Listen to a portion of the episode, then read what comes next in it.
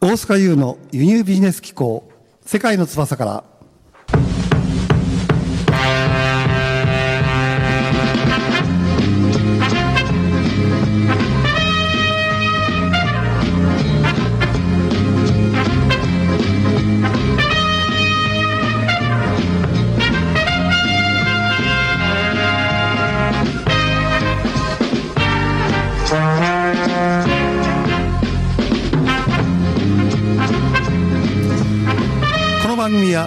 界で活躍する各界の巨人とともに独自の切り口で最新の海外ビジネス事情をお届けする番組です。皆さんこんばんは。輸入ビジネスアドバイザーの大塚優です。私はですね輸入ビジネスというう仕事をしていましてそのためにね海外の面白い商材を日本に紹介するということをやってるんですね。先般10月ですねクライアントさんとともに香港の展示会行ったんですね。そしたらですねなんとですね私の輸入ビジネス人人生の中で初めてですよ。その展示会そのものがね中止になってしまうっていうことがあったんですね。ちょっと日本では考えられないんですけども香港って特殊な事情がありましてねあそこは国じゃなくて地域なんですね。ですからほとんどのものをその国国といいますか地域の行政が持ってるんですね。そこが展示会の中止を命令を出したっていうことなんですね。これ普通の民間ではありえないことなんですけども、まあ、そんなことがあってね非常に驚いたんですけど、まあ、結果的にはですね1日で結局台風が来たんですね。台風が去ってその翌日からは無事にそのコンサルティングを終えたということがあったんですね、まあ、本当に人生何があるかわからないということをつくづく感じましたね。さあ今日はですね皆さん大変お待ちかねのお話なんですけど素敵なゲストが来てくださっています。あのですね誰もが知っている超大手出版社のピーマン編集者の伊藤さんをお招きしてるんですね。前前回ですね、えー皆さんにお話したように今日は他では聞くことのできない話をですねじっくり聞いてみたいと思うんですね。はいそれではですね伊藤さん今日はなぜ伊藤さんに来ていただく来ていただいたかというとあなたの本はですねどうしたら出版できるのかということをお聞きしたいというふうに思うんですねまずはですね伊藤さんもこう長い間こう出版業界におられるわけですけども今の出版業界のね現状っていうのはどういうふうになっているのかこれをまずお聞かせいただけますかあ、こんばんは。えー、編集を、えー、8年ぐらいですかね。もう、8、9年、10年ぐらいやらさせていただいております、伊藤です。はい。で、今日はお招きいただきありがとうございます、本当に。あのいやいやもうお忙しい中無いやいや、このラジオに出るっていうのは一つの夢でもあった 自分の、すごくこう、感情が高まって。て。嬉しいですよね。はい。はい。で、あの、出版業界、ええ。今の出版業界のお話ということなんですけども、ええあの、出版点数、本の数は、えっ、と、年々増えているんですけども、うん。えー売上自体は、あの、下がっているという、ん？そうなんですか？はい、ちょっと特殊な業界といいますか、はい。なので、まあ、あの、想像していただけるとわかるんですけど、個人の方にも、よりこう出版というこう門戸が開かれてきている時代なんじゃないかなっていうのは個人的には思ってます。なるほどですね、はいえ点数を増えてるってことは商品は増えてるんだけど売り上げが減ってるってことですよねそうですね。あまりその自分の口からこんなこと言っていいのかどうなのかみたいな。はい。まあ、大塚先生だからこそこう喋っちゃってるんですけども。ま あそういうことですね、はい。まあ、まあ分散したっていうことそうですね。ですかね。あとはやっぱりその、まあ、本自体がええ。売れなくなってきてるので、どうするかというと、やっぱ点数で勝負していくっていう、うん。なるほど。はい、時代になってきているのかなとは思います。やっぱりあの我々もそうですけどこう作家さんとかね例えばそのお昔うんそれこそ川端康成先生とかいろんな巨匠の方いるじゃないですか、はい、またすごい古いです。古いですけどどうしてもやっぱ作家さんっていうとね、はい。もう本当に、えーごく一部の、はい。本当にこう恵まれた添付の才能を持った人がね、はい。なんかやるものってイメージありましたけど点数が増えてるってことはそれだけ多くの人に門戸が開かれてるっていうことの証でもあるんですよね。そうですね、もちろん、あの、おっしゃる通りで。うん。はい。なので、その作家さんというあの限られたジャンルというか職業の方々が、えー本を出版されてた時代からですね、うん。あのより普通のあの方が、えー面白いものを持っていれば本が出せる時代に、えー変わりつつあるんじゃないかなっていうのは、はい。ねこれ、皆さんいかがですかね？これお聞きになって。いろんな自分のね、これからまあ、深掘りしていくんですけども、皆さんの才能がね、ある一定の基準に達すれば、皆さんにもチャンスがあるっていう時代になったってことですよね。そうですね。むしろそのチャンスを探したいという。探したいという。積極的に今出版社さんが探してるってことなんですよね。まずこれが事実としてあるってことを。そこが大転換じゃないですかね。で私もね、もう今から 10, 10年前ですかね、ちょうど。10年前に最初の本が出たんですけど、はい。その、その本が出るまでね、本を出すなっていうのは雲の上とかね、はい。天の世界ですよ。はい。だからどういった形で本が出るのかっていうふうにね、すごく不思議に思ってたんですよね。はい多分これをお聞きのリスナーの方も、まあ俺には関係ないとかね、私には関係ないっていうふうに思っ思いながらも、どっか心で期待をしながらね、聞いてると思うんですよね。関係あります。関係なんか、皆さん安心してください。大いに探してるということらしいんですよね。はい。じゃあですね、じゃあ、この出版するとね、一体何が変わるのか、まあメリットですよね。はいこう、リスナーのメリットとして、はい出版をすると何が変わるのか。はい。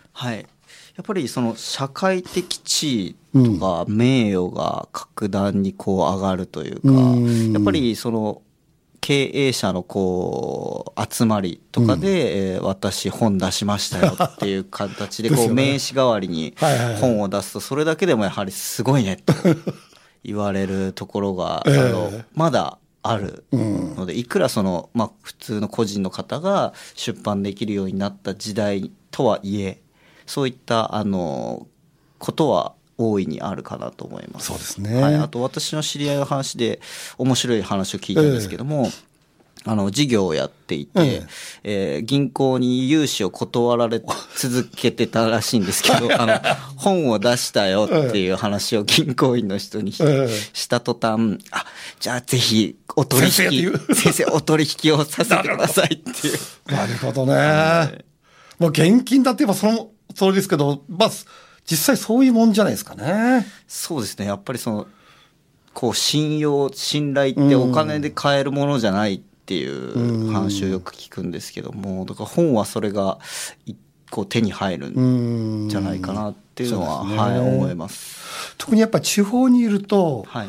多分そういう方って多いと思うんですよね。はい。そのおどうしても地地方社会からこう販路を拡大していくとか、はい。勢力を拡大していく上でね出版っていうのはやっぱり大きなそのおツールっていうかね、これこれ間違いない。私もやっぱりその著者の端くれとしてね、はい。それすごく感じるところなんですよね。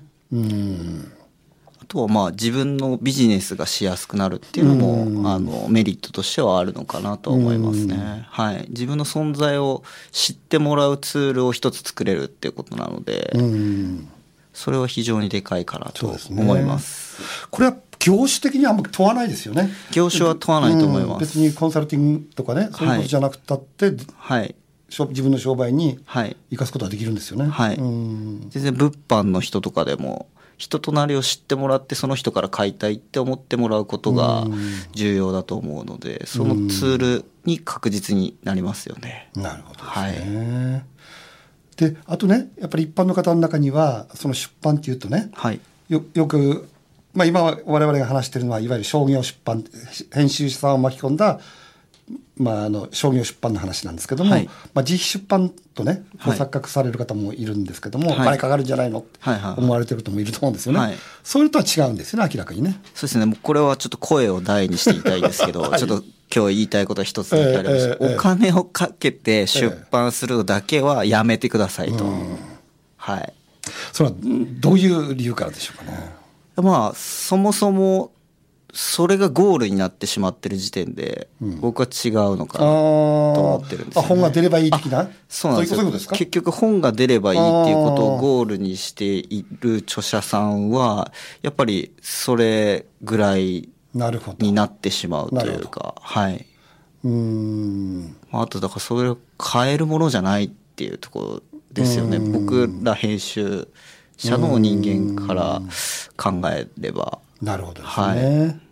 じゃあ、やっぱ、あくまでもその自分のコンテンツとか、はいこう訴えたいことで、それが編集者さんに認められ、出版社に認められ、はいそれが世に出ていくっていうのがやっぱ健全なあり方だっていう。そうですね。あとそういう流れになりますかねはい。お金を出してしまった時点で、えっ、と、出版することがゴールになると、そこから先の自分のビジネスへのこう、波及だったり、本を売っていこう、まあ巻き込んで売っていこうだったりっていう姿勢がやっぱり、なかなか育ちにくいっていう言い方、おっしゃる通りですね。いいいいのかわかそかんないその通りだと思いますその通りはい。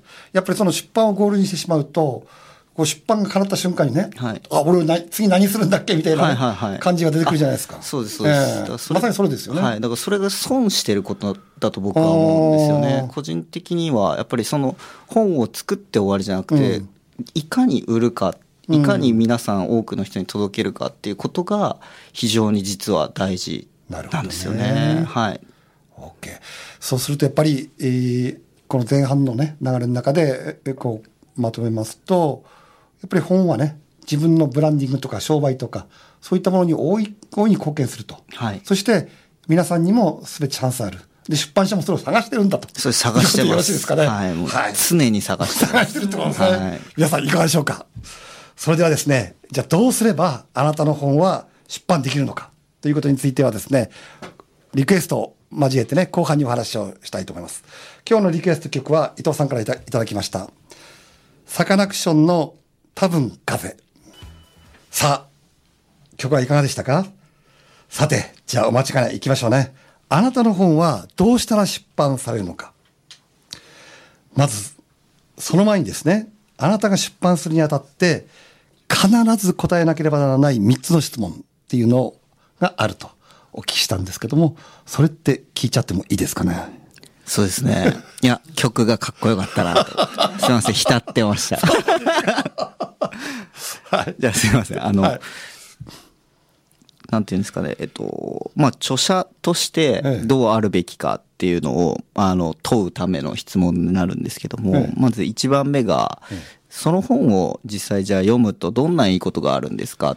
あーや要するに読者メリットって意味で。はい。読者として、あの、その本を読むとどんなことが、いいことあるんですかっていうことに答えられないと、まずは厳しいかなとは思います、ね。なるほど。はい。この本を読んで、あなたはどういうふうに変われるんだってはっきり言えるってことですね。そうですね。はい。なるほど。はい。じゃあ二つ目は？二つ目が、その、まあ、あなたが、ええっ、と、その本を書く必然性って何ですかっていう。お前何者だみたいな感じですね。そうですねおお前誰だ？なん、どういうつもりで書いてんだよっていう話ですね。はいどういう立場でっていうのは。結局、そこが一番とリンクしてくるというか、はいはい。その必然性がないと、読者の心の揺れ方が違うというか、うんはい。結局その文章って人間味がにじみ出てくるものなので、その、こう、本質といいますか、うん心を揺さぶられる文章を作れないっていうふうに僕は考えてます。なるほど。はい。やっぱりこうか、読者さんもね、その本を買うときに、まあ今インターネットもありますけど、書店に行った場合ね、はい。まずやっぱり著者がどんな人かって必ず見ますよね。そうですね。意外とそこが多いなってそうそういう。どういう立場でこいつ書いてんだろうみたいなね。はそういうことですよね、結はい局は。うーん。OK です。じゃあ3つ目は。えっと、読者さんにええ、その、なるほどと思わせるためのええ裏付けはきちんとありますかっていう。なるほどと思わせる裏付けっていうのは、具体的にはどういう感じ？そうですね。なので、ええ。ここは2番とリンクしてるんですけども、ええ。結局、その、誰が書いてるかっていうことがうん2番で明らかになるんですけども、ええ。かといって、その、面白くないコンテンツとか、うん。その、ためにならないノウハウでは、正直勝負できないっていうところなので、その相手をなるほどと説得できるような、まあ面白いコンテンツだったりあーなノウハウが中身のものですねあ。そうですね。はい。なるほど、なるほど。じゃあその人の言ってるコンテンツとか、はいまあ理論とか法則が、あみんなが、あ、そその通りだねって、そうですね。共感を得られるってことですかね。はい。2番で必然性はあっても3番がない方も。面白くない そうです、そうです。なるほどですね。となるとやっぱ本、さ著者として、ああの、ーやっぱ勝負していくっていうのはなかなか難しいんじゃないかなとは思いますね。別にこれはでも本に限ったうん話ではなくて、コンテンツ、本というところをコンテンツと置き換えていただければ、コンテンツまあ、あの、すべてのビジネスとか仕事に共通するようなことになってくるかなとは思います。まあ、ニーズもあった上にボンツもあるっていうような、はい。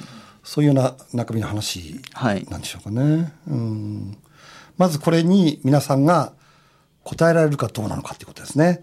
今日のリスナーの皆さんはですね、この我々が話していることを自分に置き換えていただいて、あ、自分ってこのクリア、あ基準をクリアできてんのかなっていうふうに聞くと、すごく身になると思うんですよね。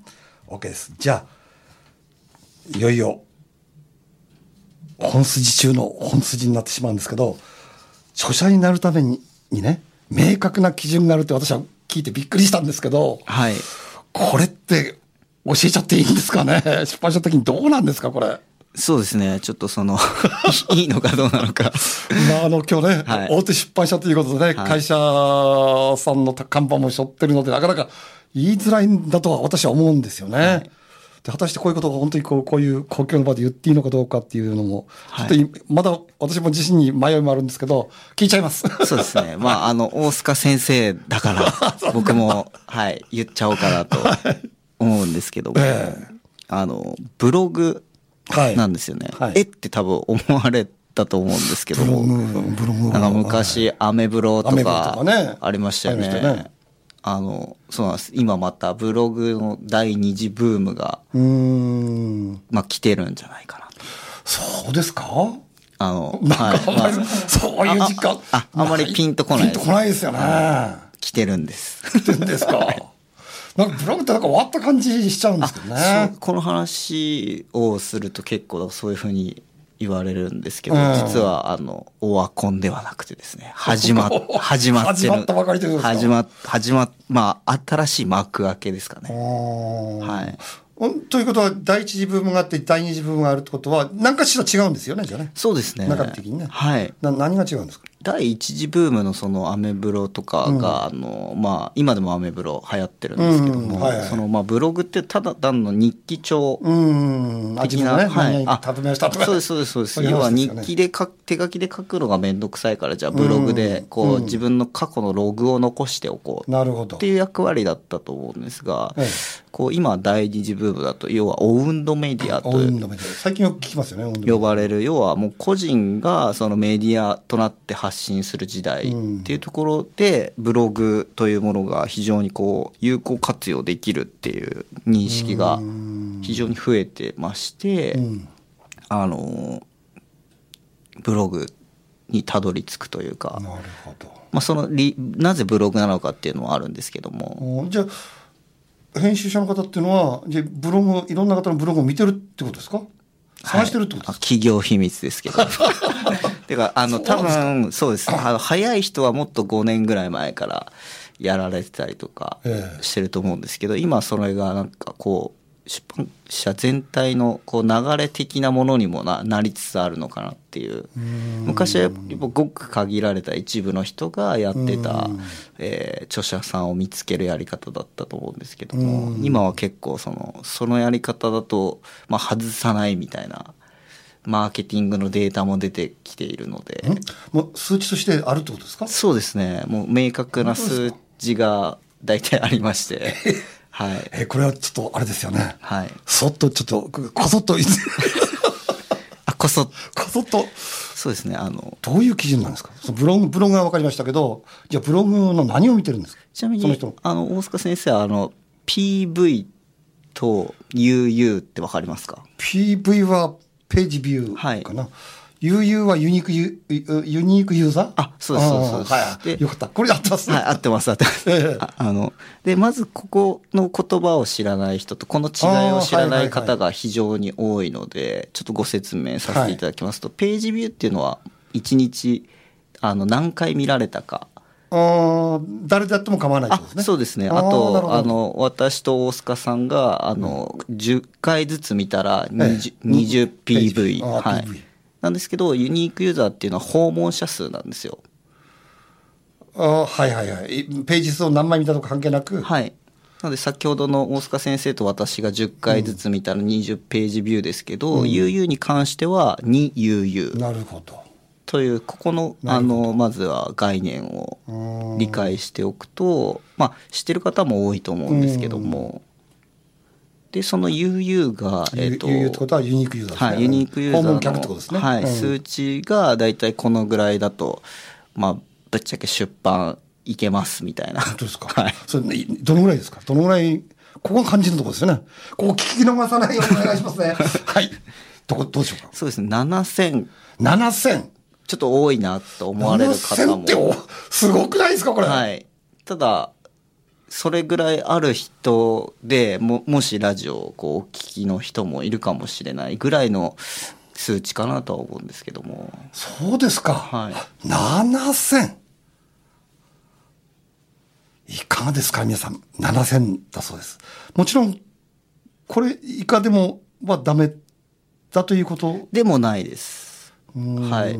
なので、その一緒にこう、ブログをもう一回見直して、なるほど。はい、あの一緒に作り込んでいきましょうみたいなこともできますし、ね、あとはそのなぜブログなのかっていうことをさらっと簡単に説明させていただくと、うん、インスタとか、えーと、ツイッターとか YouTube とか Facebook の数で出版もいろいろしてきたデータがあってやっぱり売れ方が 違うと、ね、違うブログが一番こう、はいなのでビジネスでもそうだと思いますはいありがとうございますわかりました。もう、出版はブログと、はい、7000を目指すということですね、はい。はい、ありがとうございます。これはね、本当貴重な、あの、話だと思うんですね。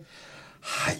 それではですね、えー、最後の質問になるんですけど、伊藤さんがね、最近を担当した新刊ですとか、はい、あおすすめの本とかあれば教えてほしいんですけど。あの、大須賀優先生知ってますか？もしかしてこれですか、はい、これこれって皆さん見えないのかもしれない。ラジオだからね、はい、そうですそうです、大須賀優先生っていうあの作家というかですねあの著者さんを担当させていただきましてですね。その先生がですねあの11月18日に、はい、あのあさってですね、はい、あの個人で始める、はい、えー、輸入ビジネスの改訂版という、本当に簡単誰でもできるっていう。本当にこれはねありがたい話でありましてね、はい、これ多分ねこれ角川さんじゃなくて伊藤さんじゃなかったらこれ出なかったんですよね。ありがとうございます。本当にもうそういう意味ではね私ももう感謝感謝で、はい、えー、10円で仕入れた〇〇が1980円で売れた秘密を大公開。この丸々丸ってやばくないですか？これ。そうですね。ちょっとその何なのかっていうのを想像を巡らせていただきながら、はい、これを、はい、楽しみに。18日に買っていただくということで、はい、そうですね。ですね。でしかもねこれページ数が増えたにもかかわらずなんと100円安いんですよね、はい、以前のものよりねこれも角川さんのご好意かなというふうに思ってるんですけど。はい。まあはい。あのどうなんですかね。先生の懐の深さかなと。はい。ということであっという間に時間が来てしまいましたね、はい、もっともっと聞きたいっていう人もいると思うんですよね。そして今日聞いた皆さんの中でねあ俺その条件だったら満たしてるよ。私その条件満たしてるよ。っていう方で著書を出してみたいと感じる方は一旦私の方に連絡をください。そしてまたあ連絡をしたいと思います。はいそれでは次回の放送日は12月21日水曜日6時からです。それではまた次回お会いしましょう。さようなら。さようなら。